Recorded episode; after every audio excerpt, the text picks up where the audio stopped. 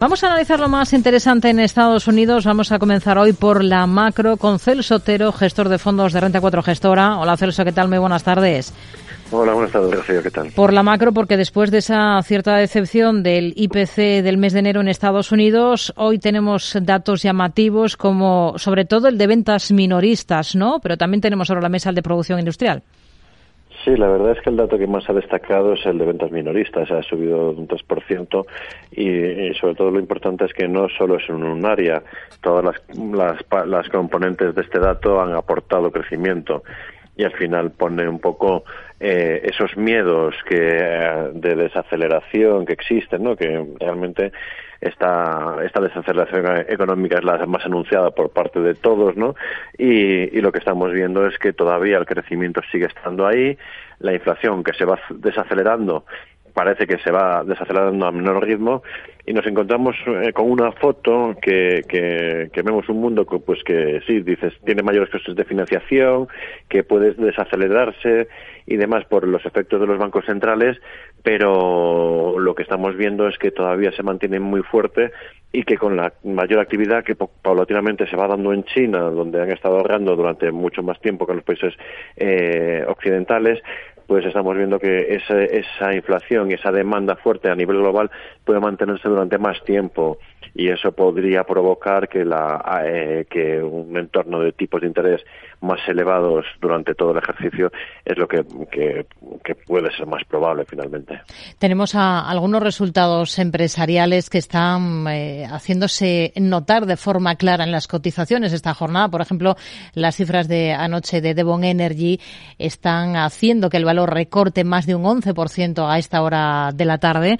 Es uno de los más castigados. Antes de la apertura de esta sesión tenemos, hemos conocido los resultados de Kraft Heinz. ¿Cómo los ha visto? Pues los resultados de Kraft han sido bastante buenos al final, eh, pero no tanto por volúmenes, ¿no? porque al final lo que estamos viendo es que el, consumidor eh, no es inmune a subidas de precios, pero lo que hemos visto en la compañía es que ha habido subidas de precios del 15% en sus productos y lo que la demanda se ha resentido en torno a un 4%. Al final, bueno, cuatro, cuatro largo, cerca de un 5%.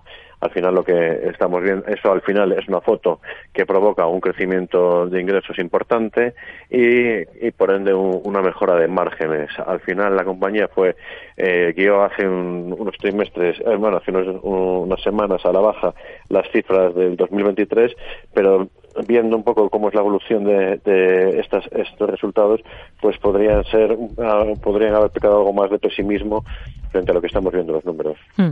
Hoy tenemos en positivo a la compañía con alzas discretas, todo hay que decirlo, caídas en cambio contundentes del entorno del 2,5% para otra de las que ha presentado Biogen. ¿Cómo ha visto esos eh, números y cómo ven las cosas para, para esta compañía del sector eh, farma? Al final, bueno, la compañía eh, hoy sí es verdad que está cayendo, pero viene de una subida muy fuerte en, los, en los, últimos meses tras tras eh, su fármaco contra el, eh, el, Alzheimer, ¿no? Al final lo que estamos viendo en las cifras de la compañía es que han estado bastante en línea, sí que ha, ha puesto un poco eh, en perspectiva, ¿no? Es, es, esos nuevos lanzamientos y ve que puede que no sean eh, todo lo rentable que se puede esperar durante este ejercicio y que no contribuyan a un crecimiento extraordinario durante el 2023, pero sí que va marcando un poco una, una buena línea de, de crecimiento de ventas en el medio plazo, ¿no? Hmm. Debido a que eh, la compañía se está centrando con el cambio directivo, eh, el último que, que, ha habido en la compañía, en, manten, en buscar nuevos productos para ese crecimiento de largo plazo, está desinvirtiendo de algunos productos, está poniendo a la venta de algunos, algunos compuestos que tenía o en fase de desarrollo o que ya estaban algo más amortizados y para darle un, unas, un, un perfil más de crecimiento de la compañía que a nosotros siempre nos parece muy interesante. Hmm. Citábamos hace un instante el varapalo de Devon Energy tras sus últimos resultados al cierre de la última sesión. Todo lo contrario vemos en Airbnb. Está disparada más de un 12%. Presentaba um, al cierre, cerraba el último ejercicio con su primer año rentable, con un beneficio neto de cerca de 1.900 millones de dólares. Eh, ¿Qué le parece? ¿Se fijaría en este valor?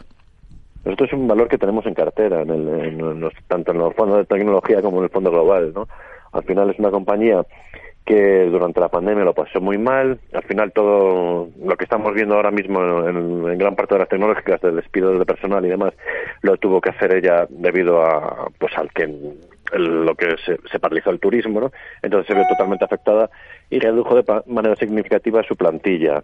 En este sentido, ¿cómo se encuentra ahora mismo? Pues se encuentra en un escenario donde los costes lo tienen más controlados y adicionalmente hemos visto cómo ha existido una explosión del crecimiento de reservas eh, eh, de la compañía que viene unido con un incremento de los precios, con lo cual todo ello ha provocado una mejora de márgenes que ha impulsado de manera significativa la, eh, las cifras de la, de la empresa.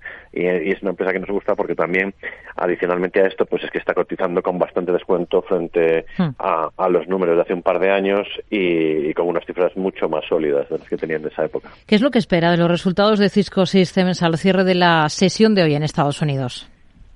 Pues al final Cisco, eh, en cuanto a expectativas, vemos un crecimiento bastante plano respecto al año anterior, ¿no? En torno a los 85 dólares, centavos por acción frente a los 84 del mismo periodo del año pasado, en un entorno donde las expectativas sobre el gasto de las empresas pues no es muy halagüeño, ¿no?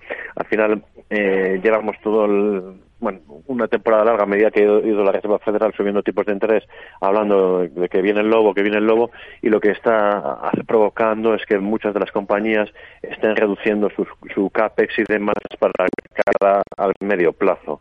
En ese sentido, se podría ver más afectada en, los próximos trimestres. Siempre se miran con lupa los cambios de Warren Buffett en su cartera. Sabemos que Versailles Hathaway, lo hemos contado, ha recortado su participación en el fabricante de chips taiwanés TSMC, también en algunos bancos en el cuarto trimestre, mientras que refuerza su participación en Apple. ¿Ustedes serían compradores ahora mismo de la compañía de Apple? Pues nosotros no tenemos acciones de la compañía. Sí que nos parece que es una compañía que está muy bien gestionada, que, hemos visto cómo sus márgenes han ido evolucionando al alza durante todos estos ejercicios, ¿no? Pero eh, el problema es que al final la valoración de la compañía es, es bastante exigente y, y, que hay distintas partes de, sus segmentos, por ejemplo los iPad están decreciendo, en los móviles sí que crece pero de una forma más paulatina, está creciendo principalmente vía precios, no eh, eh, es la parte principal, y, y, luego lo que sí que está mejorando el margen es un poco ese paso más hacia el software, ¿no? que es un poco lo que puede seguir mejorando el margen. El problema que vemos es cuál es, eh, qué existe más, capacidad de sorpresa al alza o a la baja, ¿no? Es decir, cuando tú tienes los márgenes en máximos tus ventas están, no, no, estamos viendo un catalizador claro hacia un incremento sostenible de las ventas que, es, pues, que puede ser de doble dígito en una compañía que vale 2,4 trillones, pues la parte de, de, decepción puede ser mucho más elevada que la de sorpresa positiva. Por eso en, nuestra ecuación de rentabilidad-riesgo, hmm. pues no estamos dentro de una compañía. Y hablando de carteras eh, seguidas, eh, el famoso inversor Michael Burry, que saltó a la fama antes de la crisis financiera de 2008, apostando contra el sector inmobiliario estadounidense. Eh, sabemos que ha hecho grandes apuestas en China antes de la reapertura del país. Ha sumado una nueva posición en JD.com, también en el gigante tecnológico Alibaba, las dos cotizadas en, Estados Unidos. ¿Tendrían exposición alguna de las dos? Bueno, tenemos exposición a ambas. Es decir, en tanto en, los fondos que he comentado, en el de tecnología y en el global, tenemos exposición a ambas compañías por una razón, pues que es, exactamente la contraria que en lo que nos pasa en Apple. ¿no? Al final, dentro del sector son compañías pues que están eh, afectadas por el crecimiento de China, está eh, dentro de lo que es tecnología, pues Alibaba pues tiene distintas patas de crecimiento, pues tiene la parte de la nube, tiene la parte de comercio electrónico, tiene distintas partes de, de entretenimiento y demás.